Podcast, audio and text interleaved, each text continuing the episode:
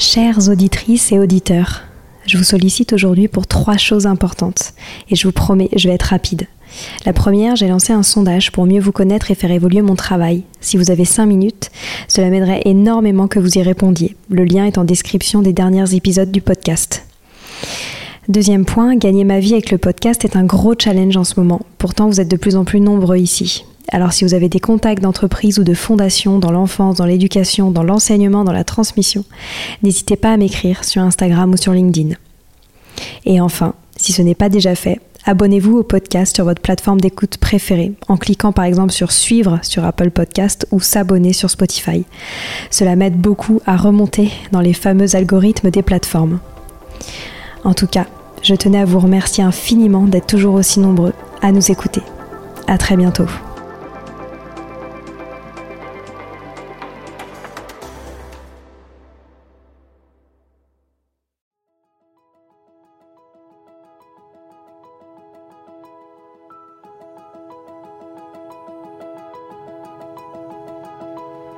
Bonjour à tous, ici Stéphanie et Sylvie Descleb pour un nouvel épisode du podcast Les adultes de demain. Les adultes de demain, c'est une conversation autour de l'éducation et la parentalité.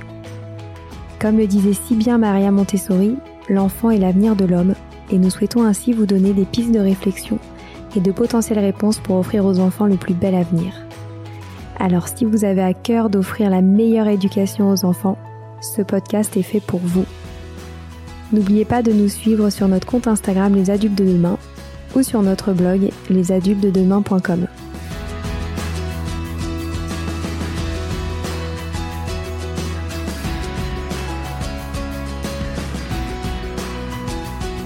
Bonjour à tous. Aujourd'hui, nous parlons d'écriture avec la graphothérapeute et sophrologue Corinne Desbornes.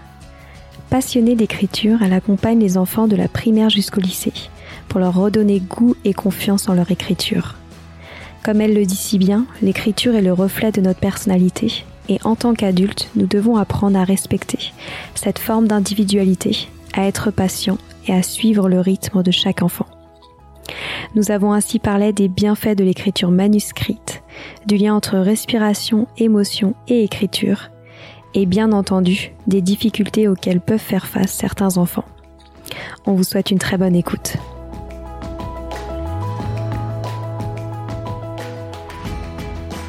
Bonjour Corinne. Bonjour Stéphanie. Bonjour Corinne. Bonjour. Merci beaucoup de nous accorder un peu de votre temps aujourd'hui pour parler de ce sujet passionnant qu'est l'apprentissage de l'écriture. Alors vous avez notamment publié un livre aux éditions Atier qui s'appelle Aider son enfant à apprendre à écrire. Absolument. Et si je ne me, me trompe pas, vous avez opéré un changement de vie professionnel en devenant graphothérapeute et sophrologue il y a environ dix ans et vous suivez depuis des jeunes allant de la primaire jusqu'au lycée. Alors euh, la première question qui me vient, c'est comment est-ce qu'on devient graphothérapeute? Alors d'abord, je vais vous parler un peu de mon parcours rapidement. Donc j'ai effectivement travaillé pendant une vingtaine d'années dans un, autre secteur, la mode et le design, qui n'a rien à voir. Entre-temps, évidemment, j'ai eu aussi trois enfants, ce qui est assez formateur. Et ensuite, bon voilà, j'ai donc eu après cette interrogation, parce qu'évidemment ça fait évoluer, hein, on évolue en 20 ans j'ai eu cette interrogation de, de, de, vouloir être au plus près de ce que j'étais. Et donc, euh, je suis passée par la psychanalyse. Et puis, c'est une rencontre. Voilà, je cherchais une profession, quelque chose qui, qui soit vraiment en adéquation avec ce que j'étais devenue. Toujours avec cet intérêt quand même euh, déjà important pour la pédagogie et l'éducation. Et c'est une rencontre qui m'a fait euh, voilà m'orienter euh, vers la, la graphothérapie. C'est vraiment une graphothérapeute qui est devenue d'ailleurs mon, mon professeur par la suite. Donc j'ai entamé cette formation de graphologie, puis de graphothérapie, puis à côté aussi une multitude de petites formations, enfin petites, courtes je dirais plutôt parfois, puisque c'est vraiment devenu un métier de passion. Euh, et voilà. Donc euh, après j'ai commencé à exercer assez rapidement avec en m'exerçant d'abord sur les, les, enfants de mes amis. Et puis euh, et puis voilà après l'expérience venant euh, assez rapidement euh, et bien maintenant ça fait même plus de plus de dix ans hein, ça fait presque 15 ans maintenant que je suis dans, dans cette profession. Voilà, je rajouterais euh, que c'est presque un métier, c'est vraiment un métier de la maturité ou même un métier de vieux, je dis parfois, c'est-à-dire que plus on est plus on est vieux, meilleur on est, plus on a d'expérience, meilleur on est. Et donc, euh, bah, si tout va bien, euh, je vais aller jusqu'au bout. voilà. Super. voilà un peu la, la démarche. Est-ce que vous aviez un rapport particulier avec l'écriture depuis toujours ou est-ce que c'est quelque chose qui vous est revu, qui vous est venu récemment? En fait, avant, moi, j'ai pas vraiment eu de difficulté pour écrire, même si j'ai effectivement deux écritures, une écriture assez scolaire, évidemment, pour euh, pour euh, approcher tous les, les, élèves que je reçois, et puis parfois une écriture euh, absolument illisible, bah, qui, voilà, lors, lors des prises de notes, mais pas spécialement. Bon, je, je, lis énormément, euh, mais euh, non, non, je, voilà, je suis vraiment tombée dedans où je me, tout à coup, c'est vraiment comme une révélation presque. Hein. Euh, je me suis dit, mais tout, presque bon mais c'est bien sûr, parce que tout de suite, j'ai compris que l'écriture alliait un peu bah, tout ce que l'on était on, est vraiment dans, dans, l'être, hein, pas, pas dans l'avoir, pas dans le faire. Euh, euh, on revient au corps, donc c'est extrêmement complet. Et c'est ça qui m'a intéressée, quoi. En fait, euh, voilà, je dirais qu'aujourd'hui ma porte d'entrée c'est l'écriture, mais évidemment ça, c'est bien plus large que, que ça. Et alors, est-ce que vous pourriez nous expliquer le métier de graphothérapeute? Oui, alors voilà, je vais un peu expliquer, euh, comme lorsque j'ai des parents euh, qui m'appellent une première fois, euh, qui viennent soit sur les conseils de leur enseignant ou de l'enseignant de leur enfant, sur le conseil de d'autres parents, ou alors simplement parce que, ou alors de, de enfin d'orthophonistes ou de psy, etc., ou alors qui m'ont simplement découvert sur sur internet.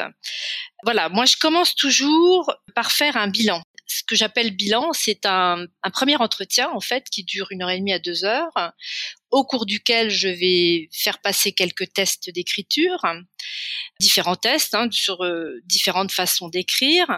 Je vais évidemment regarder la posture. Je pose des petites questions euh, sur l'école. Enfin, il y a évidemment le dialogue aussi qui est très important avec les parents auparavant, un petit peu en amont, et avec l'enfant surtout. Et euh, à la fin de ce premier entretien, je donne aussi des petits conseils euh, parce que je vois rapidement le profil euh, du jeune. Donc, je donne vraiment des conseils souvent sur la posture, enfin selon voilà le, l'âge aussi de l'enfant. Et je propose dans un deuxième temps un compte rendu de ce premier rendez-vous.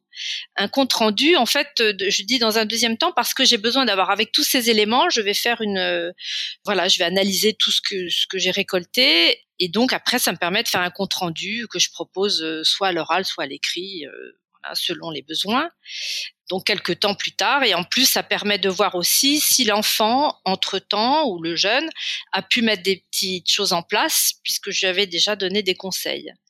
Donc voilà globalement euh, ma façon de procéder. Donc une fois que j'ai fait ce compte rendu, évidemment qui a pour but de de déceler ou d'identifier à peu près les difficultés euh, de, chaque personne. Ça débouche ou non, mais la plupart du temps c'est le cas, sur des séances individuelles qui durent environ trois quarts d'heure, qui sont personnalisées. Donc ce sont des séances euh, au cours des desquelles je vais euh, faire des exercices de graphisme, je parle de respiration, des exercices corporels, enfin tout ça est très personnalisé bien sûr, en fonction aussi de l'âge de l'enfant.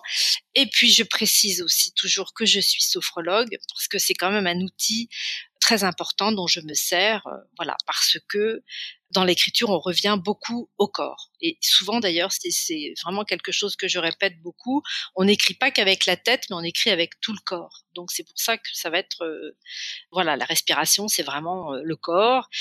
Voilà. Après c'est très large évidemment puisque je dis aussi que, euh, en fait, ça se, ça se passe un peu sur trois temps, cette, euh, cet apprentissage ou cette éducation par rapport à l'écriture. On a l'aspect, euh, trois plans. On a le plan intellectuel, donc avec l'apprentissage des règles, hein, que ça c'est incontournable. Ce sont les règles de la société, comme un code. Ça, il faut, voilà, il faut y passer. Un plan corporel, bien sûr, puisqu'il faut apprendre à tenir son crayon, euh, avoir une posture euh, adéquate. Euh, face à la face à la table et face à la feuille. Et puis euh, le plan émotionnel bien sûr très important. Il y a une charge émotionnelle importante dans l'écriture. Donc euh, là aussi évidemment euh, on arrive à la gestion des émotions donc voilà, c'est vraiment très complet, c'est ça qui, est passionnant. Et puis ça fait travailler le cerveau de façon complète aussi. Donc effectivement, il y a beaucoup d'interactions quand on écrit. Alors bien sûr, je parle, je, rappelle quand même que je parle toujours de l'écriture cursive, puisque euh, ce n'est pas la même chose hein, que l'écriture euh, en capital ou l'écriture script même, qui est euh, prônée dans les pays anglo-saxons. L'écriture cursive, c'est quelque chose de très complexe. Hein. C'est difficile d'apprendre à écrire puisqu'il faut relier, en fait, vous avez des, des lettres à tracer selon euh, un certain sens, et après, il faut les relier les unes aux autres selon certaines règles. Donc, ce sont des mouvements très fins, très complexes, euh, et c'est pour ça que c'est compliqué. D'ailleurs, je dis souvent que euh, il y a des enfants qui apprennent à lire seuls. Hein. Il y en a certains, euh, en arrivant au CP, qui savent déjà lire. Ils ont voilà, pu mettre un petit euh, mécanisme en route. Mais apprendre à écrire, c'est vraiment, on a besoin d'être accompagné, c'est vraiment incontournable. Donc, euh, bah, quand l'école ne suffit pas, parfois on vient voir le graphothérapeute. Voilà. Mmh. Très bien. Je me demandais justement pour quelles raisons les parents vont venir vous consulter avec leurs enfants? Alors évidemment, il y a une multitude de, de, de raisons. Bien sûr, quand, quand, euh, quand ils me disent que leurs enfants écrivent mal, tout ça, ce sont des notions très subjectives, hein, puisque ça dépend de l'âge de l'enfant. Donc, évidemment, il, y a, il peut y avoir des difficultés d'apprentissage quand ils sont jeunes, très jeunes, enfin dans les premières classes de primaire. Il y a des problèmes de lisibilité parfois, des problèmes de douleur. Euh, on peut avoir jusqu'à des crampes euh, dans la main des problèmes de lenteur. Donc, euh, à moi de décrypter un petit peu les, besoins. Et puis, il y a des attentes différentes, évidemment, selon les parents. Donc, voilà, il m'est arrivé d'avoir des enfants, je, trouve, qui n'écrivaient pas si mal que ça, mais bon, il y avait une, exigence qui était plus importante. Donc, c'est tout l'objectif en fait du bilan, c'est d'arriver à déceler voilà les difficultés pour que ce soit alors quand ils sont à l'école, hein, quand ils sont des, jeunes, puisqu'il y a aussi l'aspect des, plus grands, mais euh, il faut quand même aussi être à peu près, essayer d'être à peu, près euh, et dans, le moule scolaire, hein, vraiment avec des guillemets. Euh, ça, c'est sûr. Donc, euh, où il y a une pression qui peut se être ressentie importante selon l'école, selon le, les enseignants, selon les parents. Donc le but, si vous voulez, c'est effectivement de bah, d'être le plus le plus à l'aise possible pour écrire, sachant euh, donc voilà à moi de motiver aussi les parents et les enfants pour comprendre ce qu'ils ont à gagner à, à, savoir écrire, à bien écrire, hein, voilà, parce qu'ils en prennent quand même pour des années et des années. voilà, c'est incontournable, enfin pour la plupart en tout cas. Et est-ce que vous suivez beaucoup d'enfants 10 oui, oui, oui, il y en a, il y en a quand même pas mal. Enfin, bon, il y en a certains qui sont, qui ont déjà tellement de prise en charge qu'on peut pas être dans, dans, dans, tous les sens, mais oui, il y a beaucoup. Alors les enfants disent, bon, il y a la, la dyslexie, bien sûr, il y a la dyspraxie. La dyspraxie, c'est plus un, un, problème de coordination, mais euh, ça, il y a à peu près, il y a beaucoup de niveaux différents.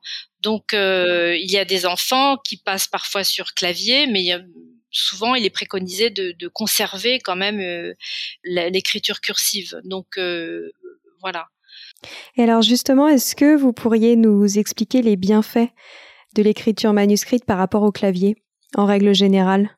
Oui, alors bah déjà le clavier, euh, évidemment, vous allez mobiliser euh, quelques doigts. Hein. On n'a pas du tout même, euh, le même mouvement. C'est un ou deux doigts, même, même si on a un peu plus, on, tapote.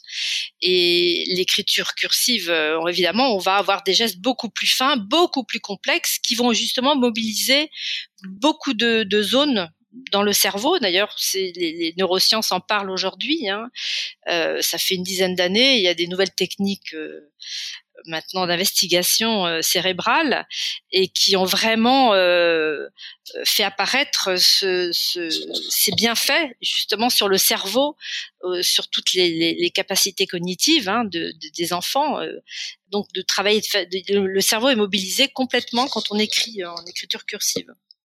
alors qu'avec le clavier, c'est euh, c'est une certaine zone du cerveau. Voilà. Après, a, ça va évidemment bien au-delà parce que une écriture numérique, ben, on ne sait pas qui est derrière, donc voilà, c'est pour ça qu'on parle de, faits. Enfin, qu'est-ce qui, voilà, c'est pas c'est pas parce que c'est sur internet que c'est vrai, évidemment. Alors qu'une écriture cursive, manuscrite, avec tout ce qui peut y avoir justement de la personnalité euh, qui se dégage, des émotions que l'on peut déceler même parfois dans les écritures, on sait qui est derrière. Donc c'est tout à fait différent.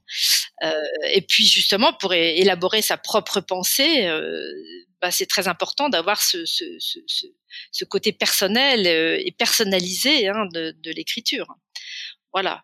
Je dirais, alors, je, compare parfois l'écriture numérique à la nourriture industrielle, où effectivement, euh, bon, bah, voilà, on ne sait pas trop ce qu'il y a dedans, euh, comment c'est composé, à l'écriture euh, manuscrite, qui est comme un plat fait maison avec bah, peut-être ses petits défauts, mais qui en général est, est, beaucoup plus valorisant et meilleur souvent. Euh, voilà, c'est un petit peu la comparaison que j'essaie de faire parfois.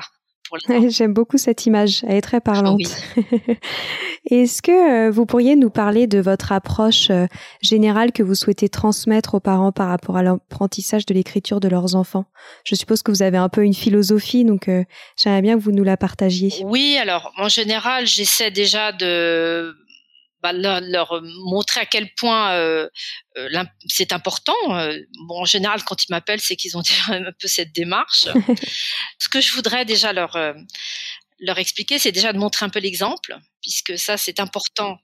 Bah, voilà, si eux-mêmes sont toujours sur des écrans ou sur leur téléphone, voilà, c'est un peu de cultiver aussi, euh, peut-être de d'aménager un environnement un peu moins numérique pour certains. Bon, parce que effectivement, c'est très bien hein, le le, les écrans, le numérique, c'est un gros progrès, mais euh, essayer de revenir à prendre du temps avec les enfants et à jouer, jouer, jouer beaucoup avec eux hein, euh, dès le plus jeune âge, mais même euh, pendant longtemps, parce qu'après il existe des jeux, euh, même voire pour des pour des ados, des adultes, à jouer ensemble autour de l'écriture, autour du graphisme.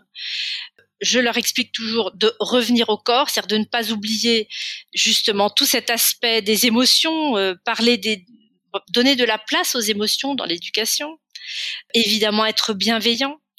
Voilà, je leur conseille aussi parfois, enfin même en général, hein, mais tous ne mettent pas forcément la pression, mais de ne pas mettre trop de pression puisque euh, ils en ont déjà pas mal euh, à, l'école et, de respecter effectivement le rythme de l'enfant. Hein. Chaque chaque enfant a son rythme pour apprendre. Voilà, il y a donc tout ça en amont qui est quand même très important. Euh, il y a beaucoup de parents qui sont pressés d'avoir des, des, résultats, d'avoir euh, euh, un enfant qui, qui, qui, fonctionne bien, qui veulent, qui sont toujours un petit peu en quête de perfection, et donc c'est un peu renoncer à ça. Hein, justement, c'est toujours expliquer qu'on apprend dans l'échec. Hein. Donc, euh, je fais parfois cette comparaison de, d'un enfant qui apprend à marcher et qui bah, qui tombe hein, la première fois, c'est normal. Et puis c'est justement parce qu'il tombe, parce qu'il se trompe, qu'il va euh, se dire tiens comment je vais me positionner la prochaine fois et puis qui va progresser et voilà donc euh, bon il y a vraiment aussi euh, beaucoup les parents hein, qui, qui, ont une, une, part importante dans la démarche de, de l'apprentissage de l'écriture. Hmm. Est-ce que euh, justement vous voyez certains automatismes chez les adultes qu'ils devraient effacer par rapport à l'apprentissage de l'écriture? Automatisme. Alors au niveau de, de, de la posture, euh, bon, il y a, j'explique aussi toujours qu'il y a quand même des enfants parfois ou même des, des, des adultes hein, qui tiennent pas forcément leur crayon, qui ont pas une posture forcément euh, très recommandée hein, depuis le début, mais qui s'en sortent quand même. Donc le principal, c'est de s'en sortir. Et le principal, c'est quand même, enfin l'important, c'est d'avoir une écriture efficace. Donc tout ça, c'est très relatif. Efficace, ça veut dire suffisamment rapide pour suivre le niveau de classe lisible, puisque c'est comme un acte de communication, et que ça ne fasse pas mal. Voilà, on n'est pas dans des dans des critères esthétiques de l'écriture ou même scolaire, hein, puisque enfin scolaire en tout cas, dès qu'il commence à être au collège, euh, maintenant, euh, voilà, l'écriture personnalisée, si vous voulez, euh, à laquelle aboutissent tous les, bah, tout le monde, hein, tous les, les, adultes, ça se, progressivement, elle s'atteint parfois même en fin de primaire ou au collège, voire au lycée, c'est justement parce que euh, le jeune va s'adapter à la vitesse requise, hein, qui augmente chaque année, qu'il va faire des aménagements dans son écriture, et ça, il faut pouvoir le faire. Hein. Euh, c'est reprendre, connaître les codes, mais après savoir s'en affranchir. Et ensuite, euh, c'est ce qui aboutit à une écriture personnalisée, mais encore faut-il rester lisible. Donc voilà, c'est tout l'enjeu. Euh, est-ce que vous auriez des conseils à donner sur l'organisation à la maison et notamment ce qu'il faut créer en termes d'environnement pour faciliter cet apprentissage? Oui, alors bien sûr, choisir un, espace euh, un peu euh, tranquille, avec sans trop de bruit de fond, euh, euh, avoir une table à peu près euh, désencombrée. Hein, on n'a pas besoin d'avoir de, de, grands appartements, mais d'avoir un, un, espace qui permette de se concentrer. Donc c'est vrai que l'encombrement aussi peut, peut jouer. Hein, après, bien s'installer devant sa table, avoir sa trousse, éventuellement sa montre, adopter une bonne posture. Hein, tout ça, c'est vraiment pour être euh, bien en conscience de ce que l'on fait, c'est-à-dire vraiment bien concentré sur sur son sujet. C'est pour ça que toutes les recommandations euh, sont importantes. Hein, euh, bien tenir son crayon, avoir juste bah, son cahier, c'est les livres nécessaires. Voilà. Après, je, je pense que c'est toujours bien de faire peu mais correctement. C'est-à-dire que, euh, par exemple, je déconseille toujours de faire des lignes et des lignes, parce que si en plus l'enfant a de mauvaises habitudes, qu'on le laisse euh, euh, faire ses lignes, il va bien continuer à les, à à poursuivre ses mauvaises habitudes. Donc, il vaut mieux faire très peu. En tout cas, quand on s'entraîne, hein, faire une petite phrase très simple. D'ailleurs, je, je, je conseille toujours de faire comme ça, c'est-à-dire de, composer, que le, jeune ou l'enfant même hein, compose une petite phrase très simple qui se rapporte à lui quelque chose de réel, par exemple pour euh, relater un événement de la journée ou, euh, ou une impression ou un sentiment, voilà. Donc il compose une petite phrase qui se rapporte à lui avec sujet, verbe, complément. Après, il essaie de regarder cette phrase dans sa tête de se poser les questions de l'orthographe, de la conjugaison, comment on va conjuguer le verbe, et après il l'écrit. C'est pour ça qu'il vaut mieux faire peu, vraiment des petites phrases assez courtes. Voilà. Après, s'ils veulent faire plus en s'appliquant, pourquoi pas Mais voilà, le plus souvent possible. C'est-à-dire, euh, voilà, presque tous les jours ou en tout cas 5, 5 6 jours par semaine, euh, ça serait bien. Voilà, pour s'entraîner en tout cas.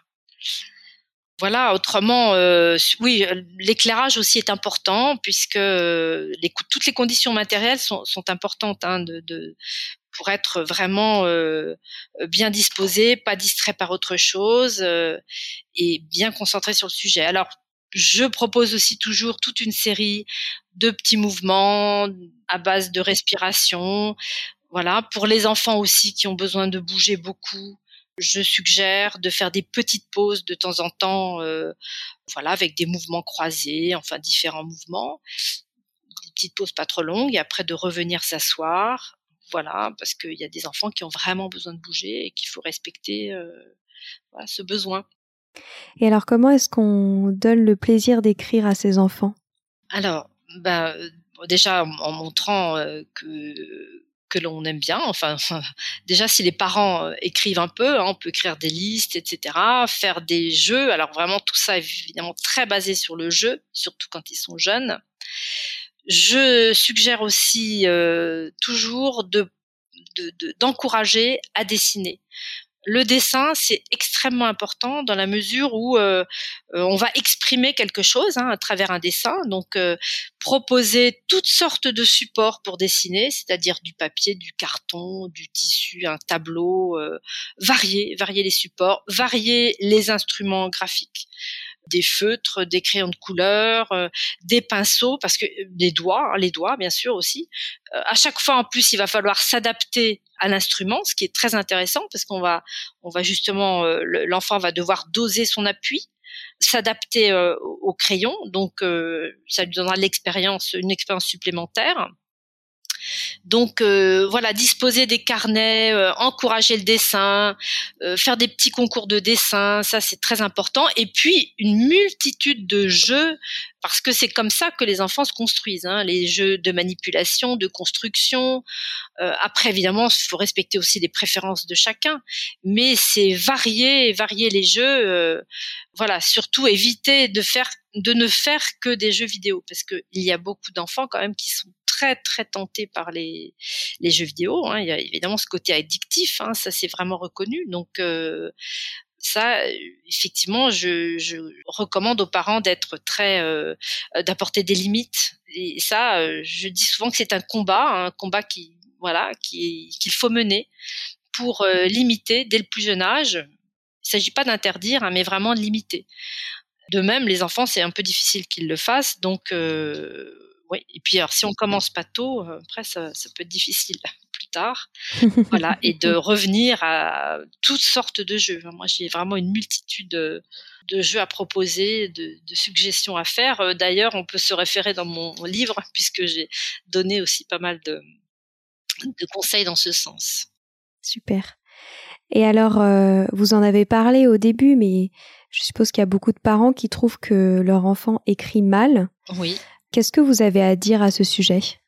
Voilà, encore une fois, c'est très subjectif. Donc j'essaie de, de, temporiser, de, de, de, comprendre déjà hein, selon l'âge de l'enfant, euh, puisque je, je, rappelle que l'efficacité de l'écriture, c'est vraiment euh, la lisibilité, hein, la, la, la rapidité d'être en rapport avec l'âge et la classe et qu'il n'est pas mal. Donc euh, après, euh, voilà, on se méfie parfois des écritures trop scolaires, hein, quand, quand le, par exemple des jeunes collégiens. Euh, quand il y a une écriture très scolaire et qui, qui n'est pas assez rapide, c'est justement qu'il faut arriver à prendre ses libertés, si vous voulez, certaines libertés dans l'écriture pour la personnaliser, pour aller euh, plus vite, voilà, et s'adapter à la vitesse demandée. Donc euh, voilà, c'est vraiment essayer de comprendre le désir des parents, enfin le besoin des parents,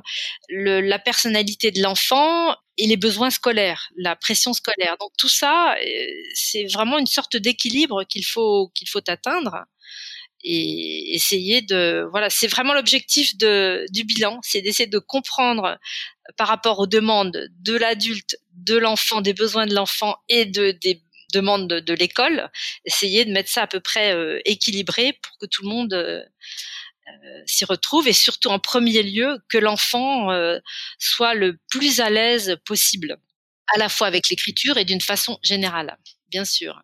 C'est vraiment l'épanouissement de l'enfant. Euh, de toute façon, s'il est épanoui, en général, il écrit bien. enfin, il écrit bien avec des guillemets parce que c'est pas forcément une écriture scolaire. Donc, il n'y a pas trop de difficultés d'écriture. Hmm. Tout ça est lié. Sylvie, est-ce que tu veux nous partager ton point de vue à ce sujet?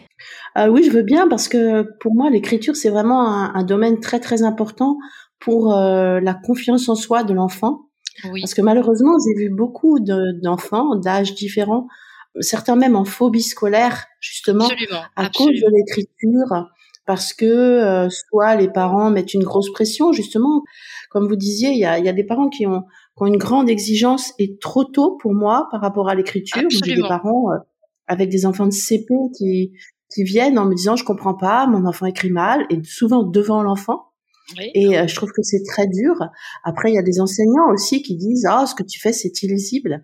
Et, euh, quand même, pour moi, l'expression, c'est euh, l'écriture, pardon, c'est une, une expression de soi souvent. Absolument. ça, ça sort de soi.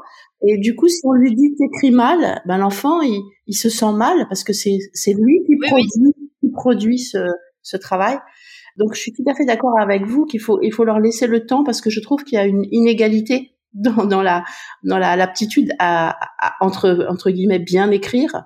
Il y a des enfants qui ont une motricité fine euh, qui est développée très jeune et très bien, d'autres où c'est plus difficile, où ils sont sont plus grossiers, plus ils ont plus de mal. Donc euh, aussi, ce que je voudrais dire, c'est c'est ne pas hésiter à, à faire aider justement l'enfant à voir quelqu'un avant que l'enfant ait vraiment perdu confiance en lui ah par rapport à l'écriture. Moi, j'ai vu des enfants qui, qui, ne voulaient même plus écrire, qui, qui n'arrivaient même plus à, à poser le crayon sur le papier. Oui, oui, tout à fait. Alors que quand ils grandissent avec une rééducation, quoi, avec une aide euh, de personnes euh, comme vous, eh bien l'enfant il, il, retrouve sa confiance en lui, il retrouve le plaisir d'écrire parce que parce qu'aussi quand ils ont peur, ben ils veulent plus écrire du tout. Alors on les passe sur ordinateur et moi souvent je trouve qu'on les passe sur ordinateur trop tôt. Ah ben c'est dommage. Oui, c'est dommage. L'écriture c'est une expression de soi et donc, euh, pour le développement de la confiance en soi, je, je trouve que voilà, ce, ce domaine de l'écriture est très très très important et qu'il faut vraiment respecter euh, le rythme de l'enfant. Et aussi, euh, je trouve que dans l'écriture, la personnalité de l'enfant se voit ou de l'adolescent et ne pas vouloir qu'ils écrivent tous de la même façon. Parce que souvent, on, oui, oui, bien sûr, tous une écriture semblable. et j'aime bien ce que vous dites parce que justement, vous, vous, vous respectez l'écriture en fait de, chacun. Du moment justement, comme vous dites, c'est un moyen de communication. Il faut que ce soit lisible, agréable à lire, mais il faut leur laisser le temps. Donc voilà, euh, pour moi, c'est très important. Non, non, mais tout à fait. De toute façon, un enfant, normalement, euh, il faut qu'il ait la maturité euh, neurologique, et ça ne peut pas être avant avant six ans. Donc, il y a, j'ai récupéré des enfants qui avaient appris en maternelle, hein, alors je parle bien sûr toujours de l'écriture cursive, et qui se mettaient en échec. Et, ça, c'est terrible. Hein. Ça, j'ai eu plusieurs cas parce qu'ils n'y arrivaient pas. Ils arrivaient bien à l'oral. Souvent, justement, ils lisaient tôt et c'était des enfants un peu précoces. Hein. Et puis donc, ils étaient en échec. Et là, c'est après, c'est l'escalade. Donc, euh, donc ça, c'est vraiment dommage. Hein. Il faut vraiment. Puis alors, un enfant qui est né en janvier, ça va pas être la même chose qu'un enfant qui est né en décembre, bien sûr. Donc euh, non, ça c'est très important, euh, voilà, de laisser le temps. Et puis euh, de toute façon, il ne s'agit pas de changer une écriture. Hein. Je dis même quand ils sont adolescents, hein, on, reconnaît toujours une écriture. C'est toujours pareil. Les critères, ça va être d'essayer de, de passer un message par l'écrit. Hein. C'est un acte de communication d'écrire.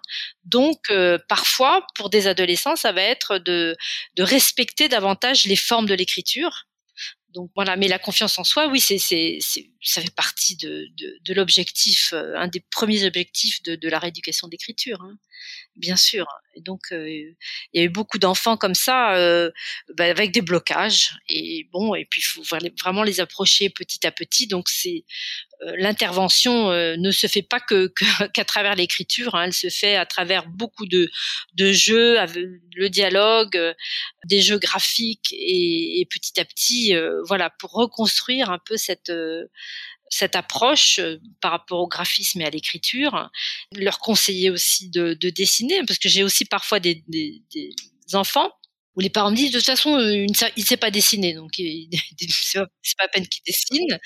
Donc euh, voilà je leur montre dans mon cabinet j'ai des, tableaux euh, très abstraits. Je dis bon bah ça plaît ou ça ne plaît pas mais qu'est-ce qu'on y voit tout est autorisé. Puis après on n'est même pas obligé de montrer son dessin. S'il plaît pas voilà on le garde pour soi peu importe. Mais ça c'est et puis oui au niveau des, des ados aussi c'est vrai qu'il y a cette période un petit peu euh, à l'adolescence ou de lycéen, souvent où il y a l'écriture qui va un peu dans tous les sens et qui est révélatrice un peu de de, bah, de tout ce qui peut se, se passer hein, au moment de l'adolescence, des doutes, euh, des hésitations, du d'un changement, euh, voilà, qui peut leur permettre aussi de, de comprendre davantage ce qu'ils sont justement avec cette démarche hein, de comprendre leur écriture, de comprendre certaines choses dans, leur personnalité, qui peut aussi euh, favoriser euh, leur épanouissement.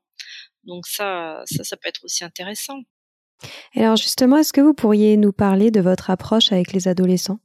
Oui, euh, donc alors bon, il faut effectivement que l'adolescent soit partant. Hein, donc ça, c'est sûr que s'ils viennent simplement pour faire plaisir aux parents, s'ils n'y croient pas, s'ils n'adhèrent pas, ça ça sert pas à grand chose, ça va les traverser. Euh, bon, donc déjà ceux qui viennent ont cette démarche là, et, euh, et ça ça peut vraiment. Alors il y a vraiment le cas souvent de d'écriture un peu illisible.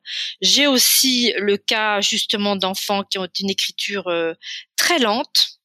Donc de comprendre que, ben, il faut savoir se lancer parfois avec des écritures bah, qui sont un peu plus désordonnés. Du moment que c'est lisible, pourquoi pas? Donc euh, après, on essaie de voir ce que ce qu'on peut améliorer dans leur écriture, et c'est aussi vraiment une façon de se connaître. Alors moi, je fais aussi, je fais le parallèle, hein, surtout pour les adolescents, avec la communication euh, orale, c'est-à-dire que par exemple, je leur explique s'ils font un exposé, ils vont euh, bah, préparer leur exposé en essayant de se tenir droit, d'avoir une posture de telle sorte que leur voix voilà, soit claire, qu'ils aient une bonne diction.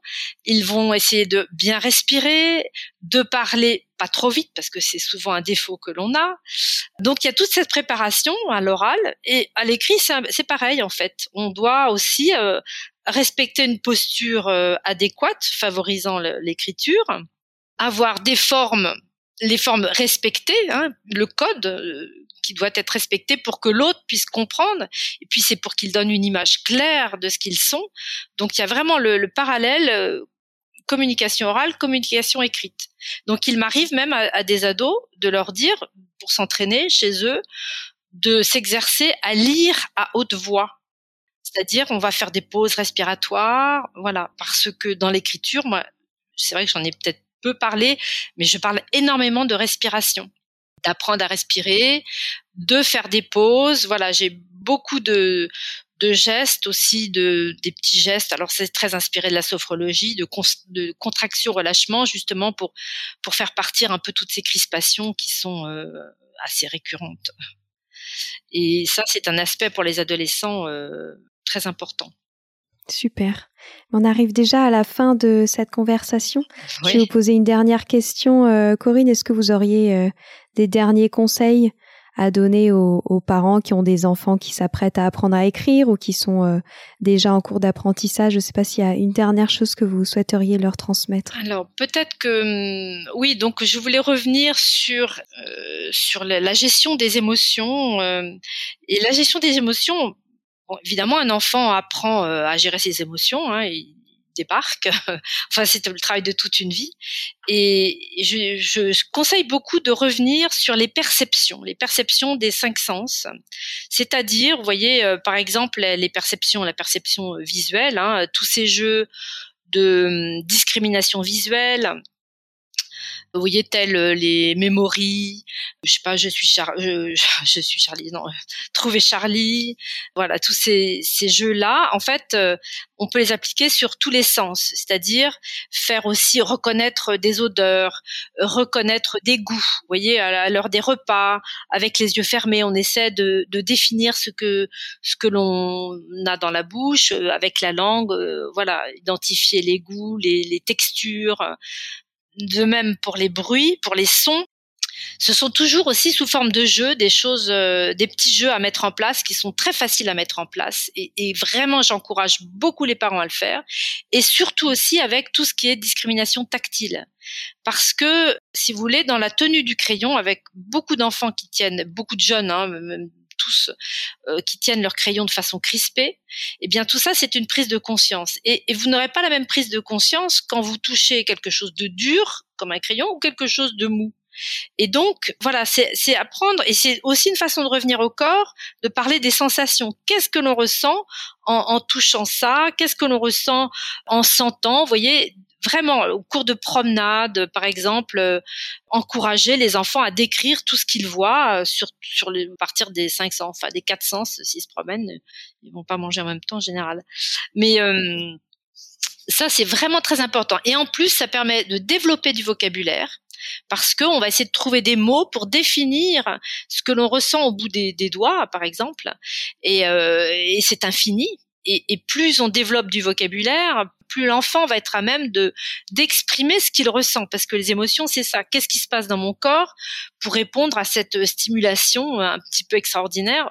Donc, euh, donc plus le, vocabulaire est enrichi, plus ils pourront exprimer ce qu'ils ressentent, et, ça c'est formidable. C'est comme le but, euh, bah voilà, c'est le but de, de, toute une vie, hein, souvent. Donc euh, c'est bien de démarrer un peu comme ça.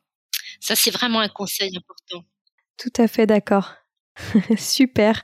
Et je suis, je suis très heureuse qu'on termine là-dessus parce que c'est en effet ce qu'on essaye euh, beaucoup de véhiculer à travers euh, ce podcast. Donc merci beaucoup Corinne pour votre temps et c'était absolument passionnant. Merci à vous, en tout cas. Merci à vous. Euh, écoutez, euh, voilà, moi aussi, je suis euh, passionnée, comme vous avez pu l'entendre sans doute. il y a encore beaucoup de choses à dire. Voilà. C'est certain. À bientôt. À bientôt. Merci beaucoup. Voilà, c'est fini pour aujourd'hui. On espère que cet épisode vous a plu. Avant de se quitter, on a quand même besoin de vous. Si après avoir écouté cet exposé, vous ressortez avec plein d'idées pour apporter le meilleur aux enfants, N'oubliez pas de nous laisser 5 étoiles et un petit commentaire sur Apple Podcast, sur iTunes ou toute autre plateforme d'écoute de podcast. Cela nous aidera à mieux ressortir et surtout à nous motiver pour continuer cette aventure ensemble. Si vous avez des suggestions, des idées de thèmes, des questions à poser, n'hésitez pas à nous contacter sur les réseaux sociaux, Instagram ou LinkedIn, en tapant les adultes de demain. Nous serions ravis d'échanger avec vous. Si vous souhaitez en savoir davantage sur Sylvie, je vous invite vraiment à aller voir son blog sylvidescleb.com ou à la suivre sur Instagram en allant sur son profil sylvidesc, D-E-S-C, Montessori. Enfin, si vous souhaitez en savoir plus sur le calendrier des prochaines formations Montessori, rendez-vous sur www.apprendre-montessori.fr. On a hâte de vous retrouver vite à très bientôt sur les adultes de demain.